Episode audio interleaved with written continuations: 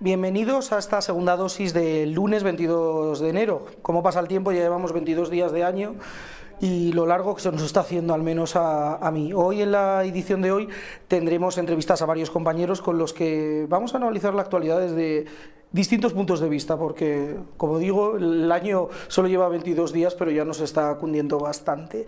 Pero, para empezar, como siempre, tenemos que lo que ir con lo que él llama la humilía o, su sermón, pero bueno, nosotros lo conocemos como el repaso del director de esta casa, el repaso de Alfonso Rojo. Vamos a ver qué es lo que nos tiene que contar hoy. Hay que sembrar el caos. El peligro que representa Sánchez es tan grande y el deterioro que sufre nuestra democracia es tan rápido que no caben medias tintas. Tenemos que ir a por todas sorteando sin pestañear esa meme del sentido de Estado y la responsabilidad política que siempre colocan de carnaza en su anzuelo los medios del pesebre Monclovita cuando necesitan que el PP acuda al rescate del PSOE. Ignoramos cuántos inmigrantes ilegales se cuelan cada día en España y qué criterio usa Marlasca para irlos sembrando por provincias, pero todos ustedes estarán al tanto de que le ha colocado a Isabel Díaz Ayuso, con nocturnidad y alevosía, unos 1.300 en Alcalá de Henares. Y que la jugada, como deja patente cotidianamente Francisco Martín, delegado del gobierno Sánchez, busca sobre todo erosionar a la presidenta de la Comunidad de Madrid, el tal Martín que es calvo y usa gafas, como el popular Tellado y ese 40% de españoles que insultaba el otro día la vicepresidenta Chiqui Montero, se dedica con frenesí a descalificar a Ayuso, etiquetarla como racista y a ocultar datos. Una opción, la civilizada, es entrar educadamente en el debate, rebatir las mentiras de Martín y tratar de poner luz entre tanta falsedad. Otra es la que sugirió hace unos días Rocío Monasterio de Vox y nosotros impulsamos desde Periodista Digital, consistente en fletar autobuses y trasladar en masa hacia el Palacio de la Moncloa a los migrantes ahora agolpados en el acuartelamiento Primo de Rivera de Alcalá de Henares. Es evidente que la Guardia Civil no permitiría que el enjambre de subsaharianos y magrebíes se metiera hasta el dormitorio de Sánchez, pero en la zona justo al otro lado de la carretera de La Coruña están la Facultad de Periodismo, la Escuela de Ingenieros, Derecho y otros centros de la Universidad Complutense, todos rodeados de bosquecillos de pinos, campos de deporte y jardines ideales para montar un campamento, instalar cocinas de campaña, abrir un primoroso botiquín de asistencia médica primaria y hasta una oficina de atención a la prensa internacional. ¿Se imaginan la escena? Un millar de sin papeles, todos varones, todos jóvenes y todos rebosantes de energía, coreando en grupo cada tarde eso de Sánchez, danos un piso y una paga a unos metros del salón donde se reúnen los ministros del gobierno Frankenstein? y a la BBC, a la CNN, a The New York Times, The Guardian, Liberación, Corriere de la Sera y colegas publicando coloristas reportajes sobre el espectáculo. Iba a ser un puntazo. Y seguimos en eh, la segunda dosis de este lunes 22 de enero, después de este repaso de la actualidad del director de esta casa, de Alfonso Rojo, vamos con el primero de nuestros invitados de hoy. Eh, creo que está ya con nosotros Enrique Martínez de Es Diario. ¿Estás por ahí, Enrique? Sí, ahí le tengo. Sí, sí, sí que estoy. Hola, Enrique, ¿cómo estás? Muchas gracias. Bueno, te, leía, eh, te leíamos hoy en Es Diario una noticia muy curiosa, bueno, que tiene que ver un poco con lo que se gasta el dinero público en ocasiones. Hablas de una escultura ecuestre de 130.000 euros. Escultura, sí, sí. que es, eh, bueno, eh, hay que tener en cuenta que cuando se cambia de, gobierno las instituciones también se heredan los marrones directamente. Y hablamos de Begoña Carrasco, que es la, actual edil de, Castellón, eh, bueno, es la, nueva alcaldesa, pero se ha encontrado con que hay 130.000 euros que hay que supuestamente pagar por una escultura del anterior, que encargó la anterior edil, Amparo Moreno es. Amparo Marco. Amparo Marco, exacto, que era del Partido Socialista y encargó una estatua ecuestre, que lo curioso de esta estatua es que tenía, eh, bueno, que tiene la cara de, otro alcalde, exalcalde también de, esta ciudad, que también era del Partido Socialista. Cuéntanos un poco este lío, porque la historia es tremenda. Es como de Berlanga, que también era valenciano. Sí, la historia es muy buena y, y, curiosamente hoy lo comentaba con más gente que me parece, vamos, me parece muy, muy sorprendente que no haya saltado, por ejemplo, a nivel nacional. Parece ser que como es un pufo de una alcaldesa del, del PSOE, que ojo, que actualmente es senadora, eh, porque Amparo Marco efectivamente ha sido ocho años alcaldesa de Castellón eh, por el Partido Socialista, en, coalición con otros partidos como Compromís y Podemos, pero, pero ahora, al perder la alcaldía eh, este 28 de mayo, ella enseguida buscó su, su recolocación, ella enseguida como Pedro Sánchez convocó el 23 de julio, la, bueno, para el 23 de julio las elecciones generales al día siguiente de, del, del, 28 de mayo, ella que ya sabía que había perdido, enseguida pidió Laza para irse a Madrid ¿no? Y, no, y, recolocarse. Entonces, eh, actualmente es la senadora, la, senadora por Castellón del Partido Socialista.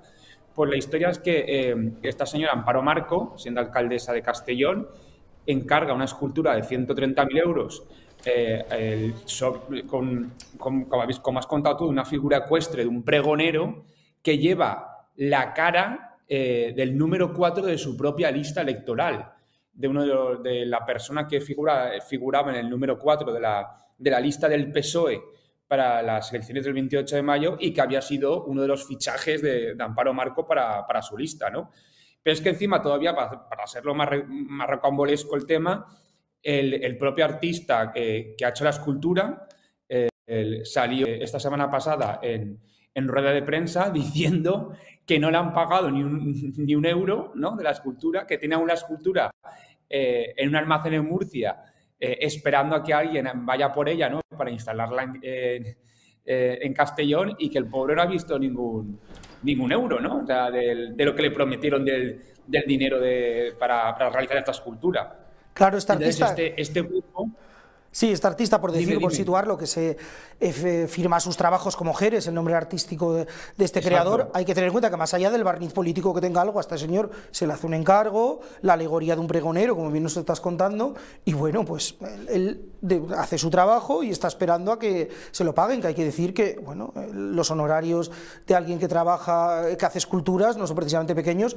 precisamente porque, bueno, porque es un trabajo importante, eh, no solo en la parte de la creación artística, sino en la parte activa, por decirlo de alguna manera, la creación fáctica de la, de la propia obra. Hay que tenerlo en cuenta.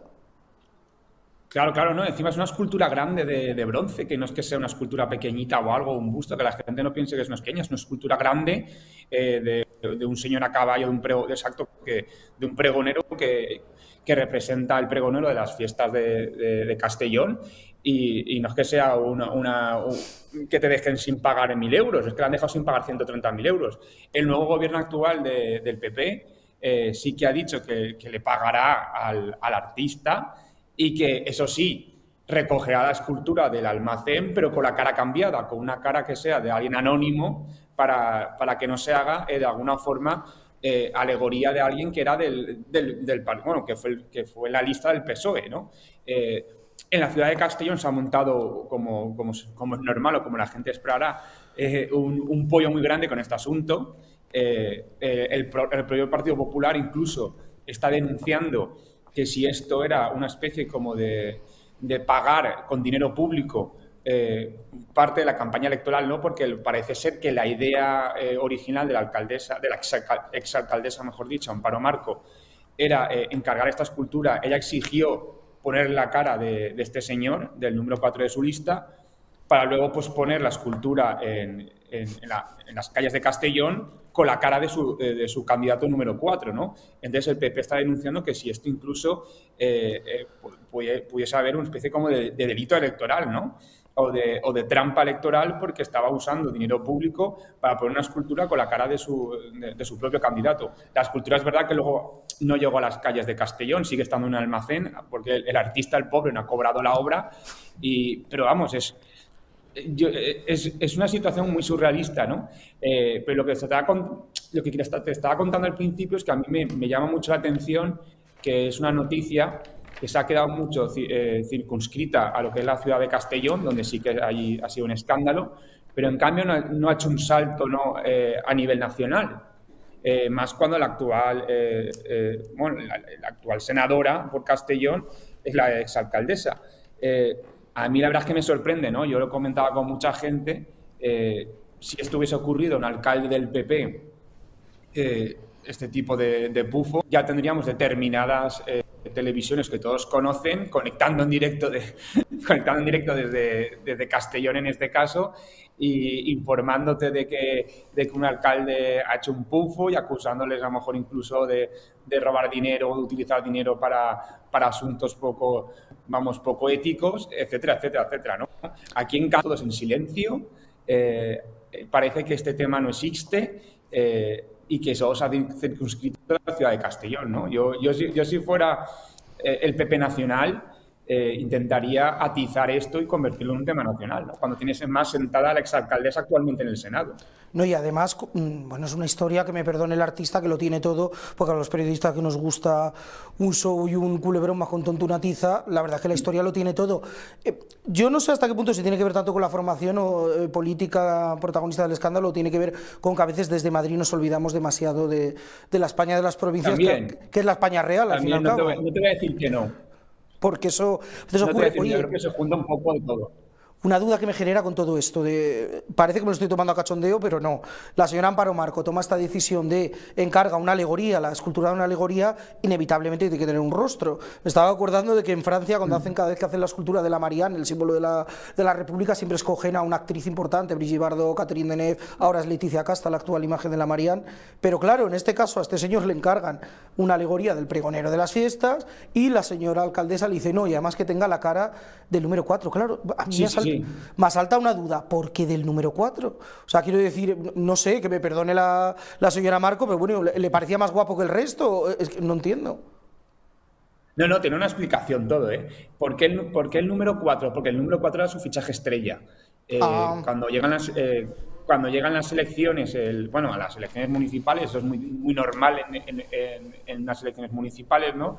Eh, pues candidatos a alcalde suelen eh, en determinados municipios pues hacer fichajes de gente representativa de la, de la, sociedad de su municipio. ¿no? En el caso del peso de Castellón, de Amparo Marco, Amparo Marco ficha a Chema Prades, que así es como se llama el, el, número 4, que acabó siendo el número 4 de la lista, lo ficha porque él, mismo había sido pregonero de las fiestas eh, hacía dos o tres años durante, la, durante el COVID. Entonces, al haber sido el pregonero eh, de las fiestas durante el, año de la pandemia ¿no? y de la dificultad de, poder celebrar o no las fiestas, eh, tenía, vamos, cierto reconocimiento social en Castellón, cierto, cierto conocimiento de la gente, entonces ella, ella lo ficha, lo pone en el número 4 eh, de su lista, ¿no? para intentar atraer votos, esto que hacen muchas veces muchos candidatos y alcaldes.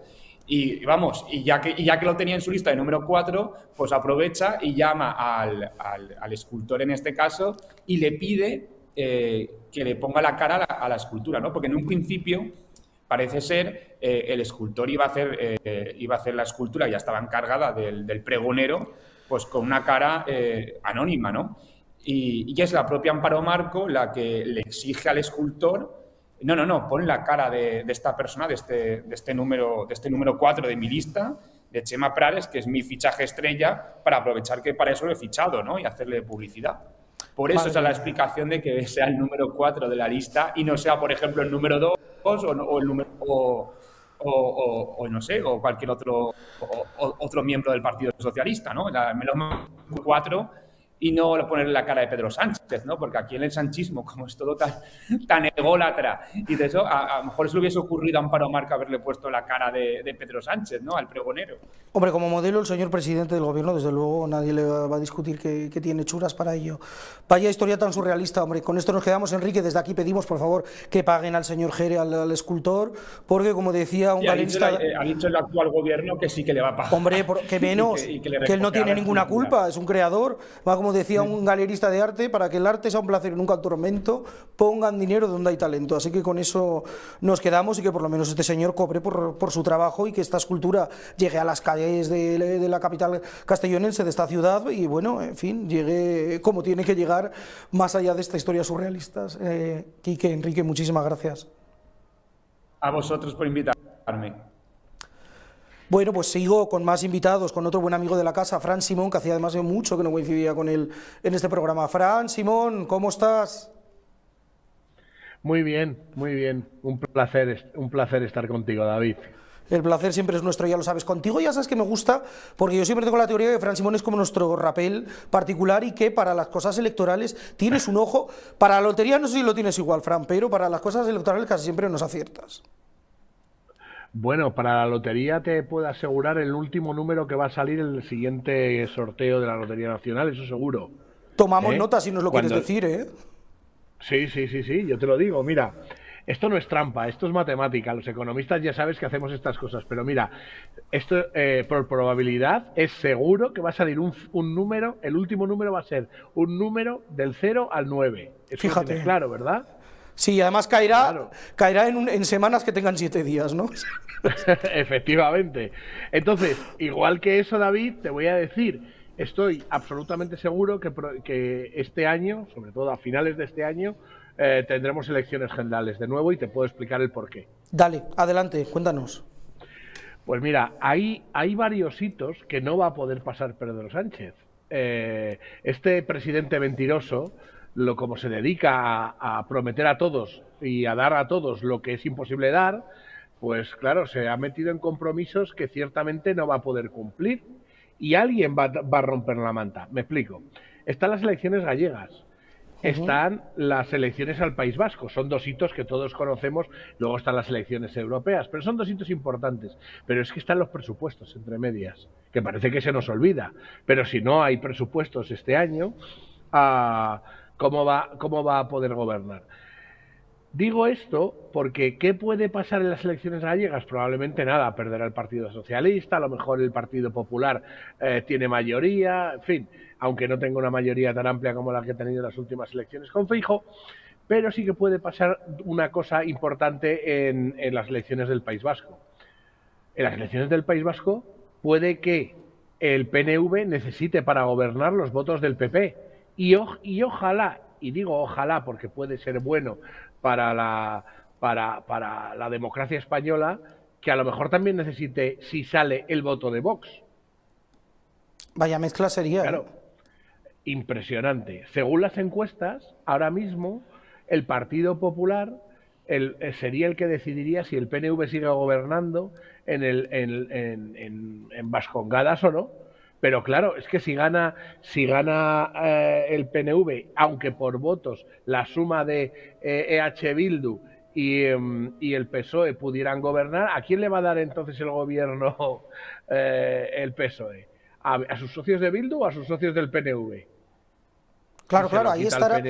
Yo creo que ahí pensamos mucho que estará la duda, porque es verdad que nos olvidamos desde Madrid eh, la importancia que tienen estas próximas elecciones en Euskadi.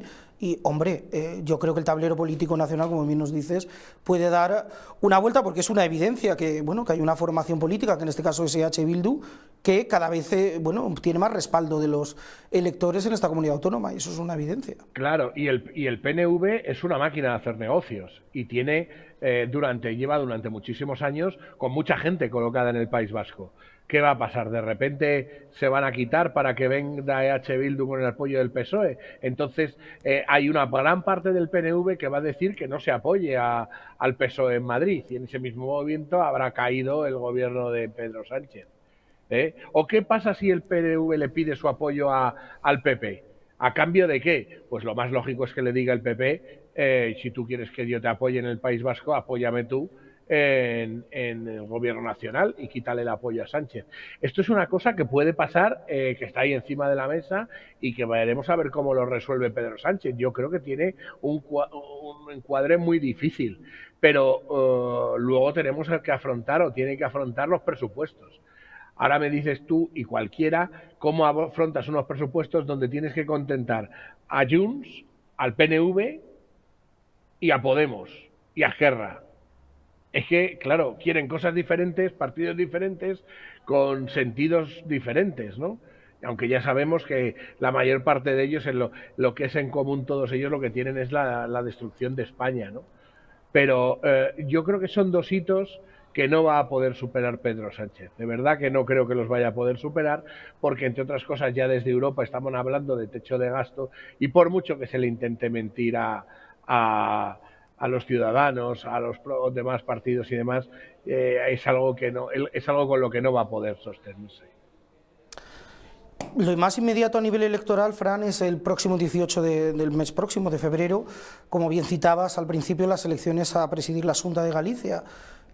¿Por dónde crees que van a ir eh, los tiros en, el noroeste de España? ¿Por dónde crees que, será el resultado? Porque se está hablando, todo el mundo da por hecho que, bueno, que va a revalidar el Partido Popular nuevamente el gobierno de, la Junta de, de, Galicia, pero hay quien dice que cuidado, que igual eh, bueno, los números no dan como para un gobierno en, en mayoría, eh, eh, perdón, un gobierno con mayoría para gobernar de manera independiente y en solitario. Claro que lo de las encuestas ya tenemos una experiencia que fallan a veces más que una escopeta de feria, pero bueno, hay que ponerlo sobre la mesa. Sí. Sí, David. Hombre, tú piensas una cosa que eh, yo no creo que esté ayudando Pedro Sánchez al voto particular de Galicia, ¿verdad? Yo creo que Pedro Sánchez es un lastre y una remora para cualquier eh, candidato que se presente en ninguna elecciones.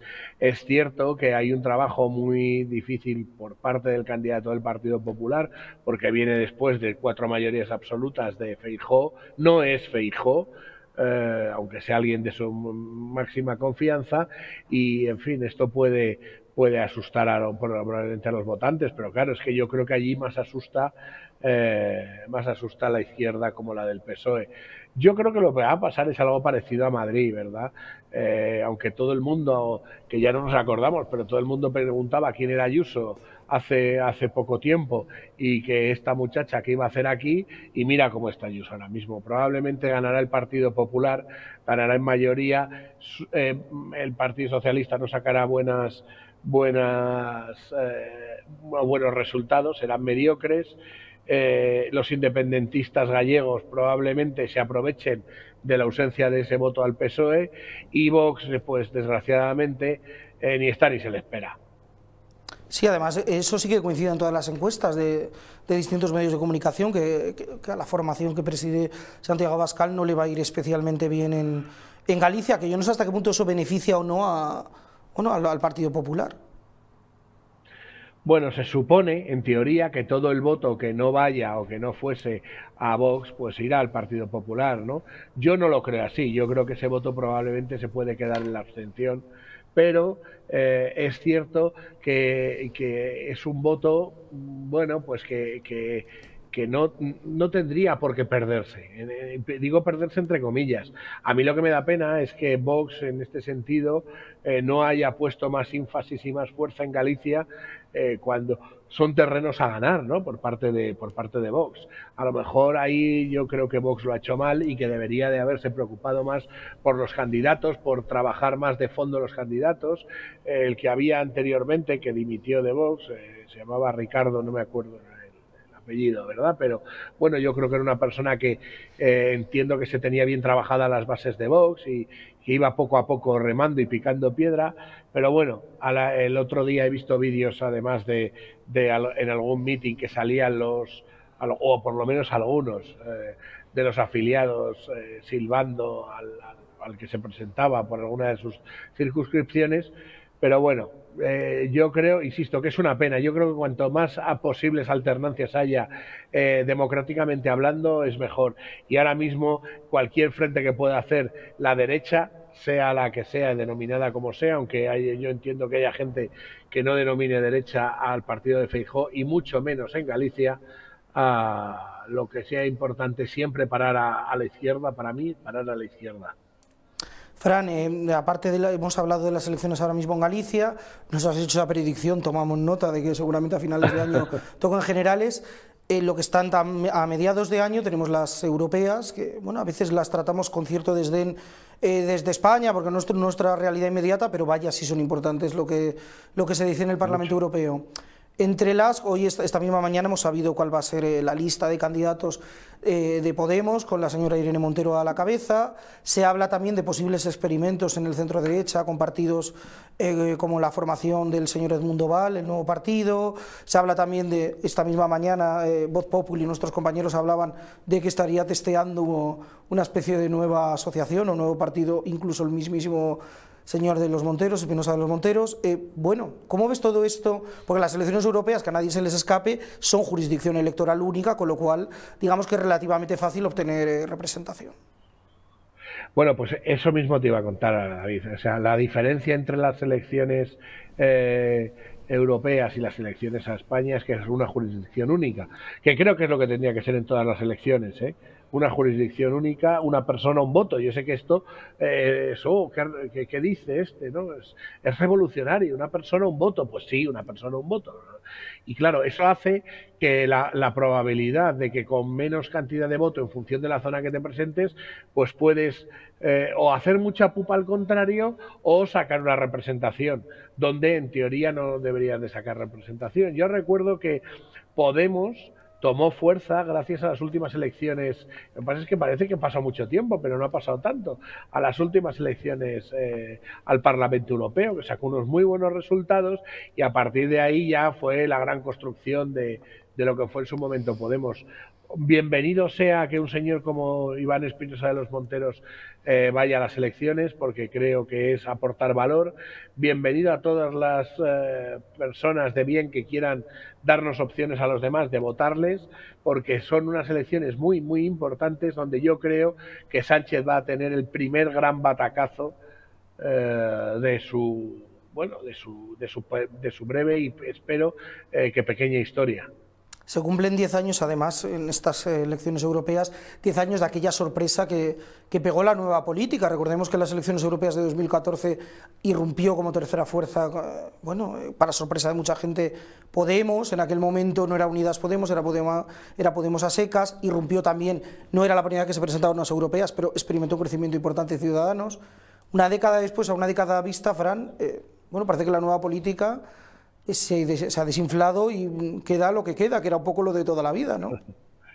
Bueno, pues eh, en un principio, o sea, primero, a mí me da una cierta pena que volvamos al bipartidismo. El bipartidismo no es más que seguir con un mismo sistema que no funciona y hay que entender, esto ya no es un tema de ser de izquierdas o de derechas, es que el sistema no funciona. Podríamos explicar por qué no funciona, pero es verdad, el PSOE y el PP nos han llevado a un rincón sin salida de deuda, de mediocridad, de cargarse a las clases medias, de paro, de, niveles de paro que aquí cuando alguien baja de los dos millones, fíjate lo que te digo David, que alguien baje de los dos millones de parados, la, la, la, la gente, ¡ay, qué bien lo hemos hecho! Pero qué coño, con perdón, hacerlo bien significa que no haya parados. Es que.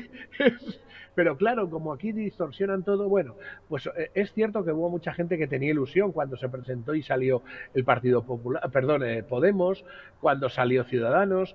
Eh, recuerdo de cómo qué, cantidad de gente, yo el primero, estábamos decepcionados con las políticas de Mariano Rajoy y el Partido Popular, que no cambiaba nada. Eh, recuerdo cuando luego cuando empezó a salir Vox, ¿no? De todo esto.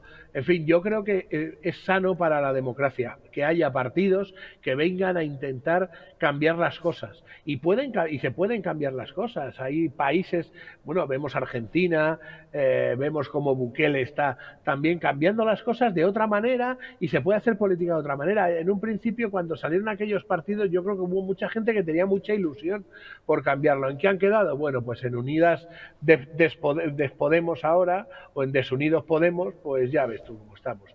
En Sumar, pues mira, suman todos menos los de Podemos que no quieren sumar con los de Podemos. Y Ciudadanos, pues en fin.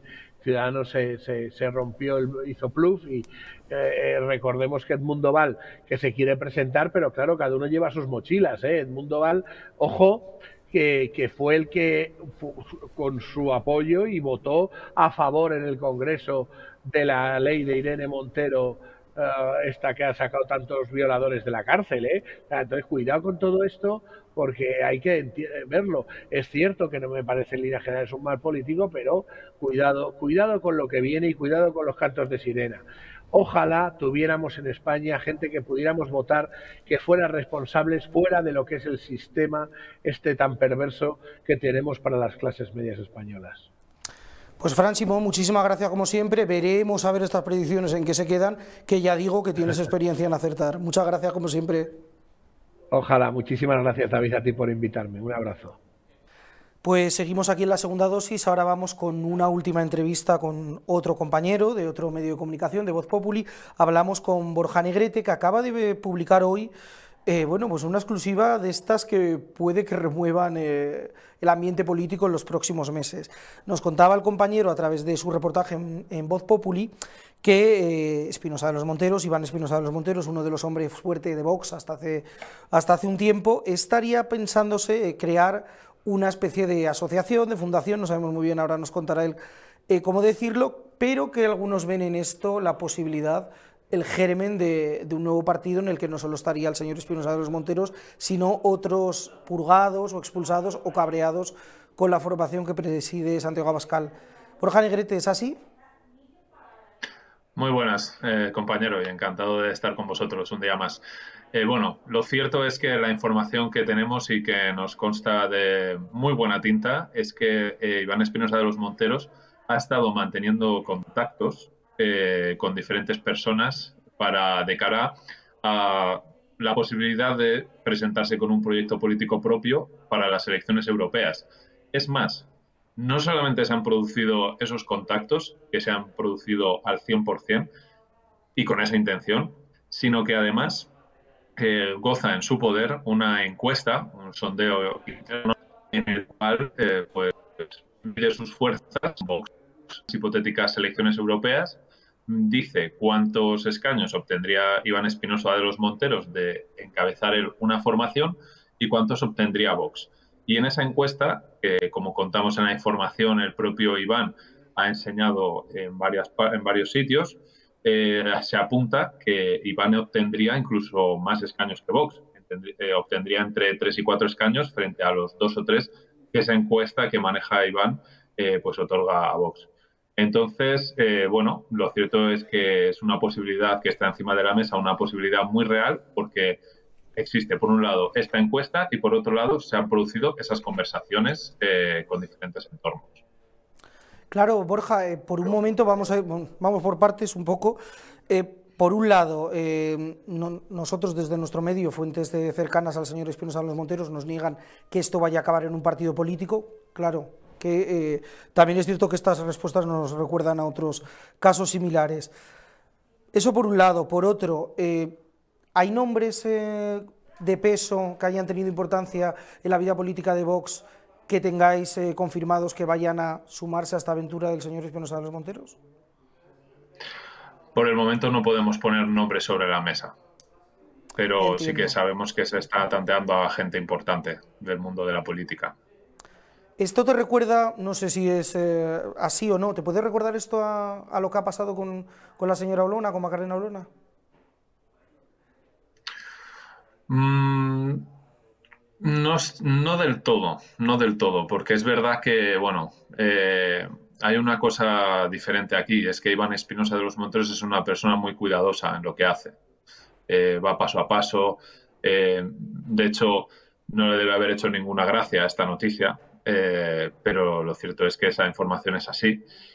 Y en cambio Macarena pues fue un absoluto torbellino cuando abandonó Vox, eh, también mm, la ideología que ella defendía en Vox no tenía mucho que ver con la que estuvo defendiendo después. En cambio, eh, en este caso, dudo mucho que Iván vaya a darnos un discurso muy distinto del que defendía en Vox. Y como digo, también es cuidadoso con lo que hace y, no, no creo que se pueda hablar de un paralelismo como tal en este caso.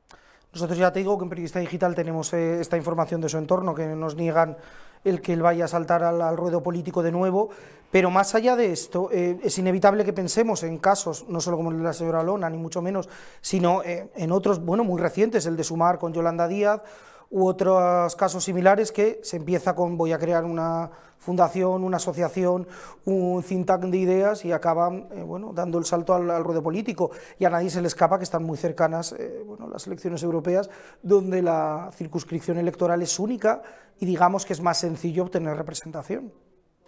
Claro, eso es un caldo de cultivo perfecto para dar un primer paso en el mundo político. Es decir, como bien dices, al ser de circunscripción única, pues deja un poco de lado las injusticias que comete la ley DONT en cuestión de representatividad y es un tablero de juego más justo. Y de hecho, precisamente, tenemos ahí el ejemplo de Izquierda Española que va a dar el paso, ya ha pasado de ser con una asociación como el Jacobino, ahora partido político y va a intentarlo en las próximas europeas.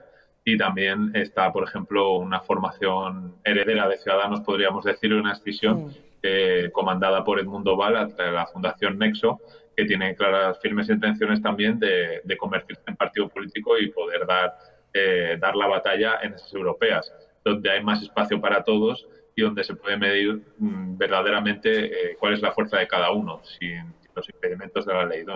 Entonces, bueno, esto, esto es muy incipiente, entonces, desde luego habrá que ir viendo los próximos pasos, pero sin duda que Espinosa de los Monteros liderase un proyecto político daría un, vuelco importante al tablero político de la derecha. Eso te quería preguntar, un poco la reacción de, desde el universo político de Vox, desde su entorno, porque entiendo que si a Espinosa de los Monteros no le ha hecho gracia la filtración, tampoco a Vox, supongo que en Bambú tampoco les haya hecho mucha gracia todo esto. No, en Bambú no les ha hecho ninguna gracia y el problema es que, eh, claro, ellos eh, creen que esto es un movimiento para desestabilizar a Vox, para hacer daño a Vox. Yo no lo creo así. Quiero decir, mm, al fin y al cabo, mm, siempre pasan los partidos políticos, ¿no? Eh, también hace nada hemos vivido una crisis interna impresionante en el Partido Popular, eh, en la cual, pues bueno, ha acabado dimitiendo el presidente. Es decir, hasta ese punto no se ha llegado en Vox, pero es normal que haya diferentes puntos de vista y diferentes eh, formas de, interpretar la realidad política.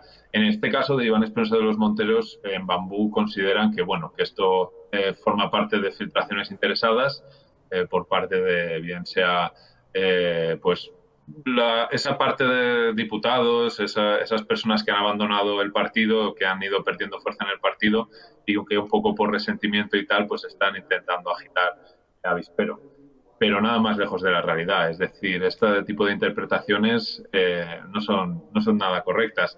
Es decir, mi propio periódico, por ejemplo, el domingo publicaba una encuesta, la primera a nivel nacional, que da entrada a Vox en el Parlamento gallego. Es decir, que si realmente hubiese un interés particular en hacer daño a Vox, no se publicaría esa encuesta directamente. Por lo tanto, es evidente que no es así.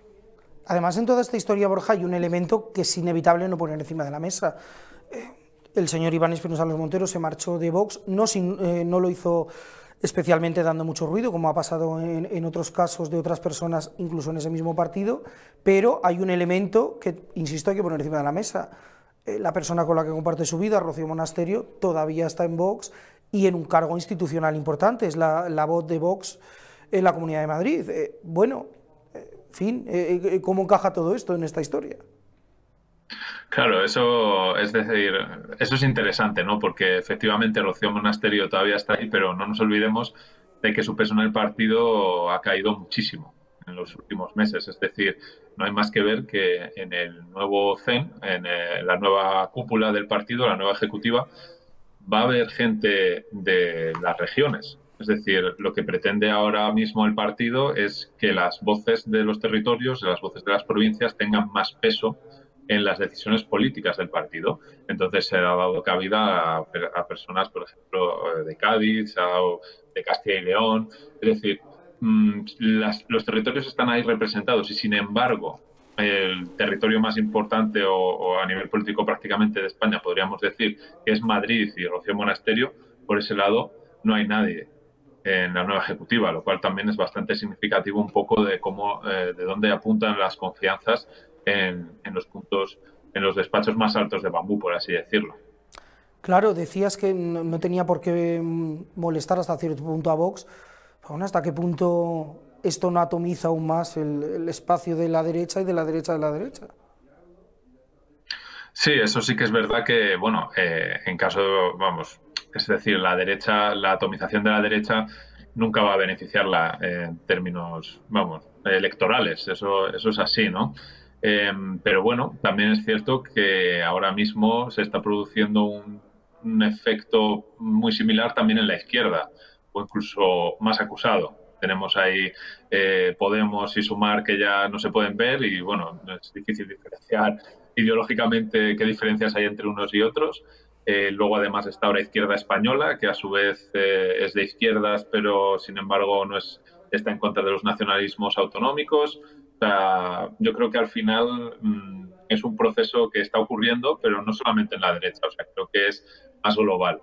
Y eh, en cualquier caso, creo que en caso de, de que este de que este interés de que este proyecto de Espinosa de los Monteros llegue a buen puerto efectivamente pues eh, se fragmentarán los votos de la derecha pero en cualquier caso lo que no hay que hacer es mensajero ah, eso desde luego siempre pero eso no los partidos políticos son expertos en, en, fusilarnos a los periodistas que parece que tenemos la culpa de otro oye y para terminar Borja eh, un partido político sin pasta es complicado de, de crear eh, ¿Tiene inversores el señor Espinosa de los Monteros detrás? Porque últimamente su vida profesional está ligada a un empresario bastante polémico como es el turronero.